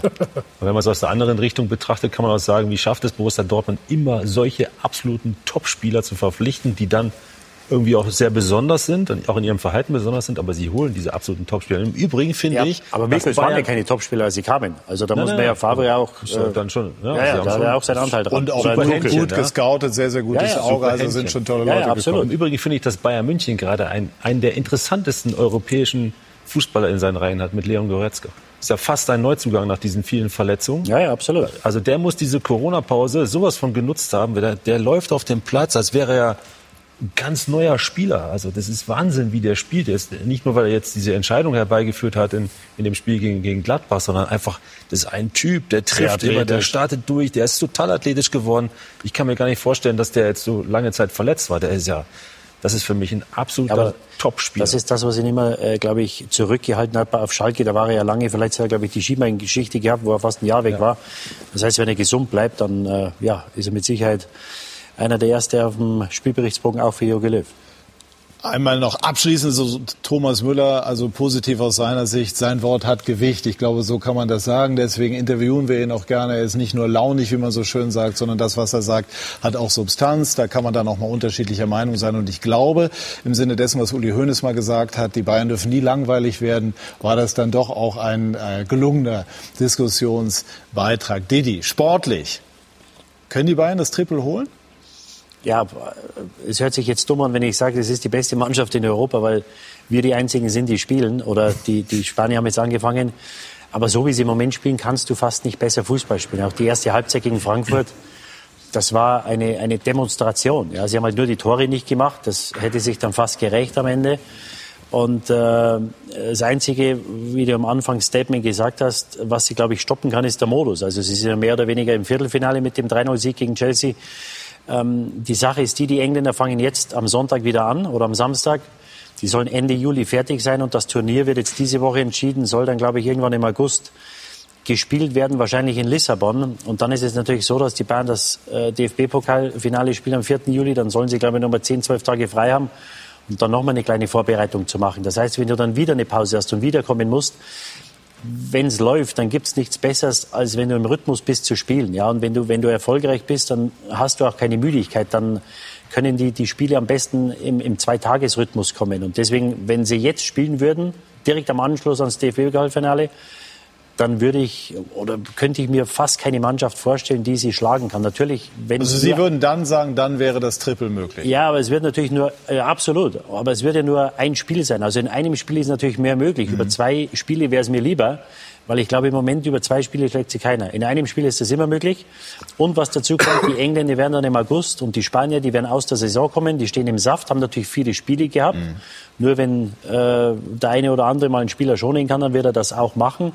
Und den, der Rhythmus ist durch nichts zu ersetzen. Ja, also der Rhythmus im Fußball ist, glaube ich, das Wichtigste, was es gibt. Und wenn du den nicht hast, glaube ich, dass die Konstellation, so wie sie jetzt ist, dass wenn im August gespielt wird, dass das das einzige Argument ist gegen einen Champions League-Sieger Bayern München. Können die Bayern tatsächlich von den ganz großen Dingen träumen, ohne jetzt despektierlich gegenüber den anderen zu sein? Leverkusen im Pokalfinale rechnet sich zu Recht was aus. In der deutschen Meisterschaft ist zumindest theoretisch auch noch was anderes möglich. Ja, also wir haben ja in Bayern München heuer schon gesehen, das absolut äh, dominant war in, über die ganze, also nicht über die ganze Saison, aber teilweise so jetzt äh, speziell in der Rückrunde. Ist, ja. Und ich gehe ich geh schon davon aus, dass sie die, ja, auch die Klasse haben, äh, einen Dribbel zu holen. Äh, aber wie die es schon richtig gesagt hat, die anderen sind dann halt besser im Rhythmus und äh, für Bayern wird es dann doch noch mal jetzt mit der Pause was Neues wieder werden. Aber im Großen und Ganzen haben sie natürlich die Qualität, um äh, eine Champions League auch zu gewinnen.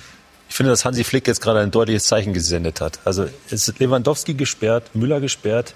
Er lässt Davis und Coman auf der Bank und gewinnt gegen Borussia Mönchengladbach, die jetzt auch keine Laufkundschaft sind in der Bundesliga, obwohl sie jetzt mal einen Fehler gemacht haben. Jan Sommer, Sommer gefühlt den einzigen Fehler in der ganzen Saison bisher gegen Bayern München. Also das fand ich jetzt schon ein echt starkes Signal an alle im Kader. Das ist ein deutliches Zeichen. Ihr seid alle so gut, und wir werden es auch am Ende schaffen, das Triple zu schaffen. Ich, ich gebe dir recht, der Rhythmus ist durch nichts zu ersetzen. Diese Pause, die wahrscheinlich dazwischen kommen wird, ist schon irgendwie, ja, grenzwertig. Aber ich bin mir sicher, dass die Bayern und Hansi Flick mit seinem Team drumherum genau die richtige, genau die richtige Ansprache findet für die Spieler, dass sie zur Ruhe kommen sollen, aber dann auch wieder sofort bereit sind, die Champions League dann auch noch zu gewinnen. Trotzdem muss man feststellen, dass die Bayern äh, in, äh, im Pokalspiel gegen Frankfurt und auch jetzt gestern äh, gegen Gladbach ja nicht mehr diese frische und diese wirklich überragende Leistung gezeigt haben, die wir davor gehabt haben, äh, die sie davor gezeigt haben. Trotzdem sind sie natürlich Meisterschaft und Pokal haushoher Favorit. Aber die anderen Mannschaften, die in der Champions League noch dabei sind, sind ja noch ein paar dabei, die auch ganz gut Fußball spielen können. Und auch ich gebe dir die recht, äh, da gibt's gerade, die, die Bayern setzen sich gerade in dieser Woche mit Leverkusen zusammen, um bei der UEFA einen Vorstoß zu machen, wie das ganze Problem zu lösen sein wird. Wir haben wahrscheinlich Engländer, die im Rhythmus in dieses Turnier in Lissabon äh, gehen werden. Und die Bayern haben so ein bisschen Urlaub, ein bisschen Vorbereitung. Sie wissen selbst noch nicht, wann sie das machen und wie sie das machen. Das kann schon ein Manko sein. Also ich glaube, dass die Bayern in der Lage sind, es zu schaffen. Ich sehe es aber nicht so klar, wie es so glatt, wie es andere sehen. Gut, es sind, äh, sind besondere Zeiten, besondere Umstände. Ähm Mirko Slomka hat es eben angedeutet. Ähm, Davis hat nicht gespielt gestern von Beginn an. Flick hat danach gesagt, als er kam, hat er wesentlich mit dazu beigetragen, die Dinge zu verändern. Hernandez hat gespielt. 80 Millionen Euro hat er gekostet. Warum ist er bisher noch nicht die wertvolle Verstärkung, die sich die Bayern erhofft haben? Ja, er kam mal verletzt. Er äh, wurde ja gekauft äh, vor einigen Monaten. Dann hat man ihn ja gleich äh, operiert oder operieren lassen äh, mit einer, glaube ich, eine Innenbandverletzung. Und äh, ja, ich glaube, dass er nie 100 äh, hundertprozentig fit war und, und natürlich auch nie den Rhythmus hat oder bekommen konnte, weil er, weil er einfach ähm, oft verletzt war und wenn er, wenn er fit war, dann hat er oft nicht gespielt und er ist natürlich einer, der unheimlich körperbetont spielt. Die Frage ist jetzt, wenn du einen Spieler von Atletico Madrid holst, der da oft auf der Außenverteidigerposition gespielt hat, Atletico Madrid, die stehen hinten drin und verteidigen mit zehn Mann. Ja, bei Bayern München hast du, äh, Atletico ist nicht dafür bekannt, dass sie Ballbesitz haben. In München hast du 75 Prozent Ballbesitz. Also ob jetzt ein Spieler von Atletico Madrid zwingend zum FC Bayern München passt, würde ich mal in, in Frage stellen. Und Fakt ist, dass er unheimlich körperbetont spielt. Also ist ja keine Rücksicht auf Verluste. Wenn er reingeht, dann ist normal entweder. Hat man gestern auch gesehen. Ja, ist Stimmt. er verletzt oder der Gegner ja. verletzt. Und so kannst du natürlich nicht spielen. Ja, also das ist, das ist oft alles oder nichts. Und du brauchst natürlich da hinten in der Innenverteidigung brauchst du einen, der mit dem Ball umgehen kann. Und kann das denn noch was werden? Oder haben Sie aufgrund dessen, was Sie eben glaub, ausgeführt glaub, haben, grundsätzliche Zweifel? Ich glaube, das ist das größte Problem, das die Bayern im Moment haben für nächste Saison. Also natürlich jetzt nicht jetzt, weil er, wenn alle fit sind, spielt er nicht. Jetzt kommt Süle noch zurück. Also wird er nochmal eine, eine Position nach hinten geschoben werden.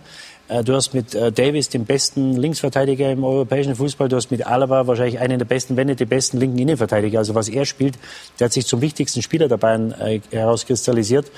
Ähm, und du musst jetzt schauen, dass du eine Lösung findest im Sommer. Weil, Die könnte wie lauten?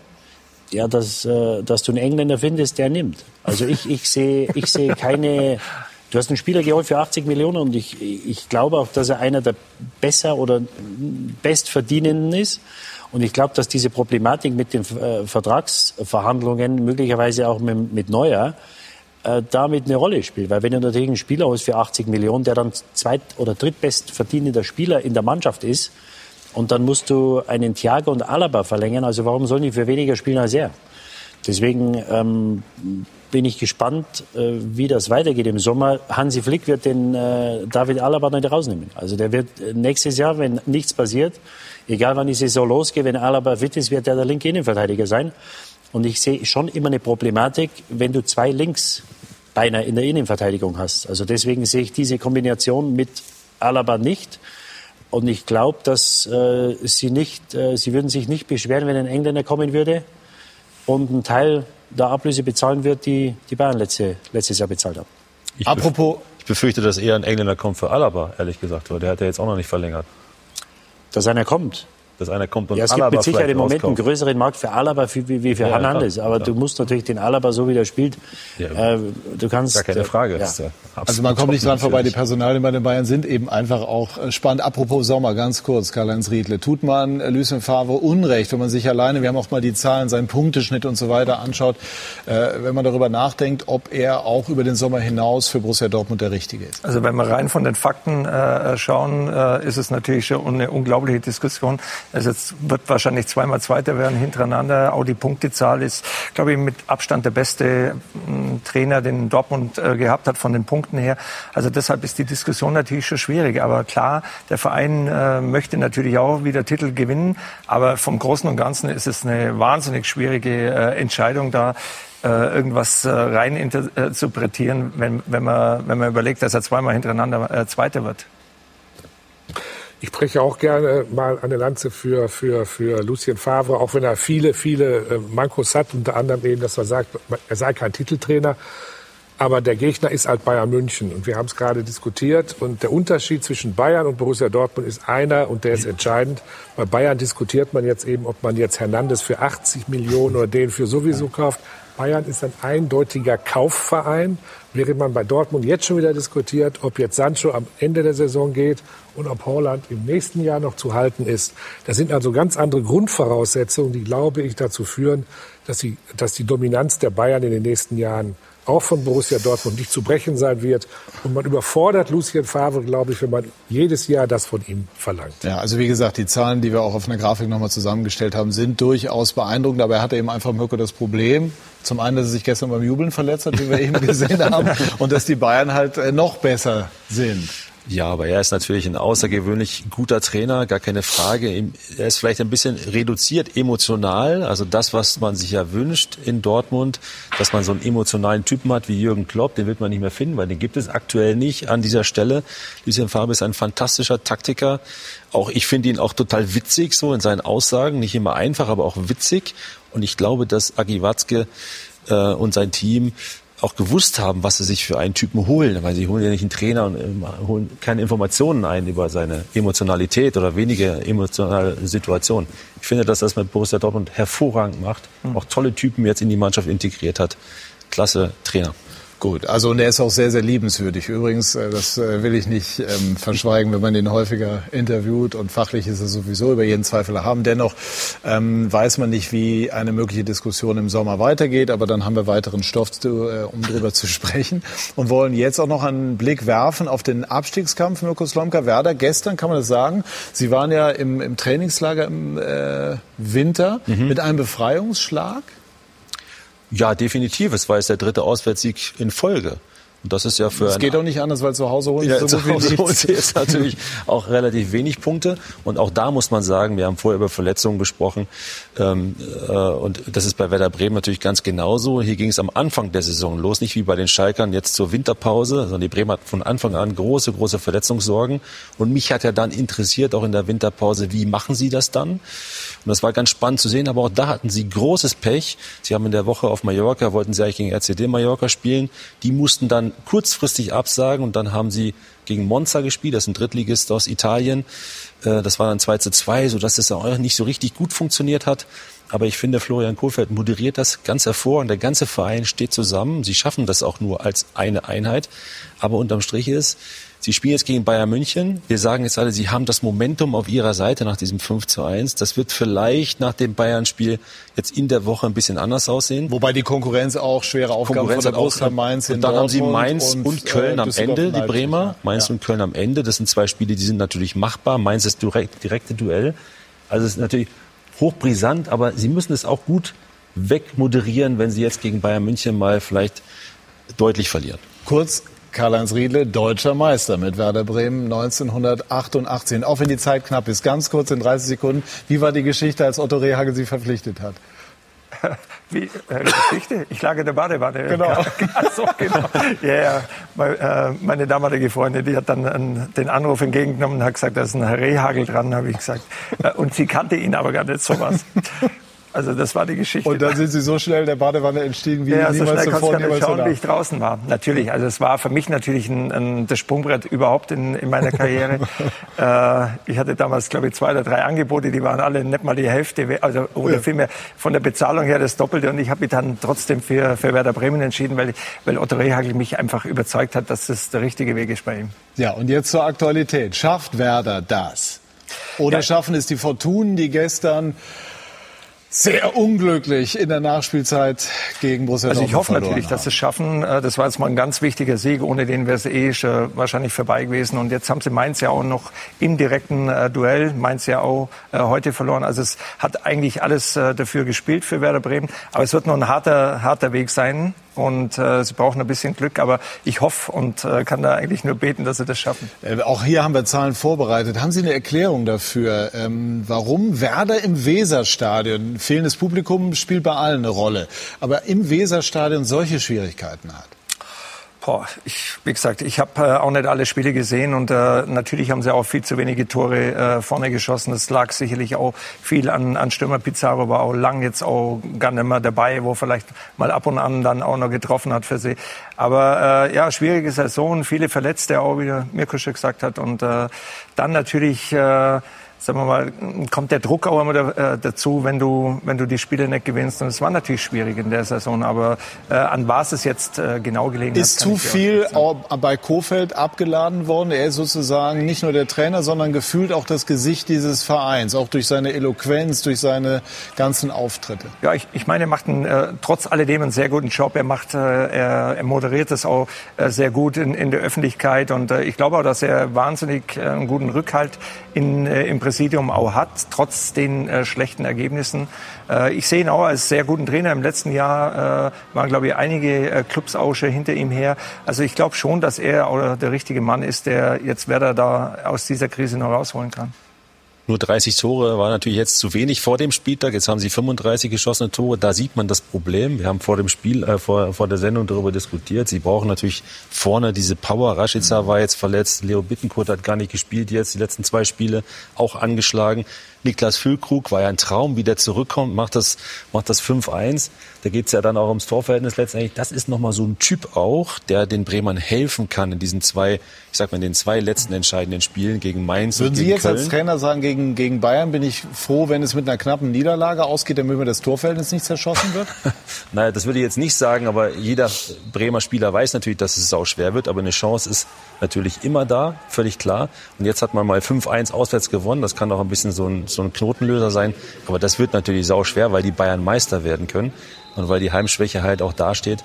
Aber trotzdem muss man es, wenn es passieren sollte, dann wegmoderieren und sagen, okay, Fokus jetzt auf zwei Spiele, wir können es schaffen aus eigener Kraft ist ja, ist ja unheimlich wichtig, immer nach, nach, wenn, wenn eine Saison vorbei ist, sich hinzusetzen und zu schauen, was ist passiert, warum ist es passiert, wie ist es passiert. Für alles gibt es natürlich nie die Antwort. Und ich glaube, so wie man auf Schalke vor zwei Jahren diese Vizemeisterschaft, wo man gedacht hat, man ist zwei beste Mannschaft Deutschlands, was sie nicht waren, falsch eingeschätzt hat. Ich glaube, so hat man den Abgang von Kruse unterschätzt. Ja? Weil du einen, einen Spieler hattest, Sie hat einen jungen Spieler, ein Eggestein hat sechs oder sieben Tore gemacht, äh, hat, hat gespielt, wo du gesagt hast, irgendwann wird der nächste Schritt kommen, vielleicht Verein oder für Deutschland. So gut hat er gespielt. Ja? Und dass junge Spieler Schwankungen haben, ist ganz normal. Nur umso wichtiger ist es, dass du einen Alten da drin hast, der dir sagt, egal was passiert, Junge, das, das packen wir schon. Und der Max Kruse, äh, über den kann man sagen, was man will, aber er hat sich immer gezeigt. Ja? Und ich glaube, dass das für eine Mannschaft das kann man gar nicht in Worte fassen, wie wichtig das ist, dass du da rausgehst und du weißt, egal was passiert oder wenn ich mal unter Druck bin, ich kann ihn immer anspielen. Ja, der zeigt sich immer, aber es gibt ja dann in Gut, aber er ist jetzt nicht da. Schafft es Werder oder schafft es die Fortuna, ähm, sich direkt zu retten, beziehungsweise wer muss nach Ihrer Einschätzung in die Relegation? Die Mainzer sind ja nach dem Ergebnis Ja. heute auch voll mit dem Spiel. Ja, und die spielen noch gegen die Bremer. Also äh, ich glaube, bei den Düsseldorfern, die sich stark verbessert haben unter Rösler, dass das gestern einer zu viel war. Ja, also sie haben, glaube ich, knapp zehn Punkte äh, unter Rösler verspielt in den letzten Minuten. Zwei Tore, drei Tore Vorsprung nicht über die Zeit bekommen. Gestern wieder in der letzten Minute einen Punkt verspielt. Und das nagt an dir. Also ich glaube, dass äh, die Bremer sind jetzt im Aufwind. Ich glaube, dass das noch nicht entschieden ist gegen die Bayern. Das ist eine ganz, ganz komische Mannschaft, die Bremer. Also die, ich glaube schon, dass die es drin haben, dass die die Bayern fordern. Äh, die hatten auch viele Spiele jetzt, die Bayern, mit dem Pokalspiel noch letzte Woche. Und äh, also ich glaube, dass die Düsseldorfer absteigen. Und äh, ich könnte mir vorstellen, dass die Bremer sogar noch rauskommen und die Mainzer Relegation spielen müssen. Weil das war heute, das sind äh, kurz vor Schluss, das sind solche Spiele. Mainz heute war haushoch überlegen, hätten, glaube ich, mindestens einen Punkt verdient gehabt. Und wenn du dann solche Spiele äh, verlierst, das nagt an dir. Ja, im Fußball ist alles möglich. Ich meine, du hast ja gesehen gegen äh, Borussia Dortmund, äh, wo Werder Bremen auch zu Hause Gut, gewonnen war hat. Ich glaube, da hat auch niemand, dahinter, äh, ne? und Klar. Dortmund war in richtig guten äh, Verfassung zu dem Zeitpunkt, hat niemand damit gerechnet, dass sie, äh, dass sie da gewinnen können. Also im Fußball ist alles möglich und du weißt selber, solche Ergebnisse sind immer wieder da. Gut, äh, Mirko Slomka war beim HSV. Relegation Werder gegen Hamburg. Hätte das was oder? Also das wäre sicherlich spannend, äh, aber für den Norden würde ich mir das nicht wünschen. Ich würde mir natürlich wünschen, dass der HSV es jetzt auch direkt schafft, weil jetzt haben sie ja den, den Punkt Vorsprung, den sie sich erhofft haben. Die Stuttgarter haben verloren heute, überraschenderweise gegen den KSC. Damit ist der KSC auch ein bisschen raus, ist auch, auch ein Traditionsclub. Ähm, ich glaube, dass die Bremer die letzten beiden Spiele tatsächlich gewinnen können und ich bin auch so bei dir, dass sie es vielleicht sogar direkt schaffen, rauszukommen. Ich habe bisschen Angst um die Mainzer jetzt gerade, weil es überhaupt nicht so läuft. Und bei Düsseldorf habe ich eigentlich ein gutes Spiel gesehen, ja? muss ich auch sagen. Wir haben zwei Pfostenschüsse gehabt von Skripski Mhm. gegen Borussia Dortmund. Ja, es war schon ein bisschen glücklich der Sieg auch der Dortmund, muss man sagen, am Ende. Absolut. Und aber sie haben trotzdem nichts geholt. Schlusswort Alfred Draxler. Also ich glaube, das ist da unten so eng, äh, dass man nichts vorhersagen kann. Möglicherweise entscheidet noch der eine oder andere Handelfmeter. Ich habe nur, ich hab nur einen persönlichen Wunsch, und das traue ich mich jetzt auch mal zu sagen. Ich habe Sorge, dass ein großer Club wie Werder Bremen absteigt und in der zweiten Liga am Ende noch was passiert und dass dann äh, Werder absteigt, dass es HSV und oder Stuttgart nicht schaffen und dann bei allem Respekt Heidenheim auf, aufsteigt. Ich glaube, das wäre nicht optimal für die Attraktivität der Bundesliga. Und das sage ich bei allem Respekt. Ich löse das jetzt mal so. Wer am Ende aufsteigt, hat es auch sportlich auf alle Fälle verdient. verdient. Ja. Ich bedanke mich bei dieser engagierten Runde und bei Ihnen, liebe Zuschauer, für Ihr Interesse. Die englische Woche steht vor der Tür. Das wird sehr, sehr spannend. Wir haben ja eben schon darüber gesprochen. Äh, das empfehle ich Ihnen. Alle Spiele, alle Tore jetzt hier im Anschluss natürlich auch. Schönen Abend noch. Machen Sie es gut. Tschüss und auf Wiedersehen.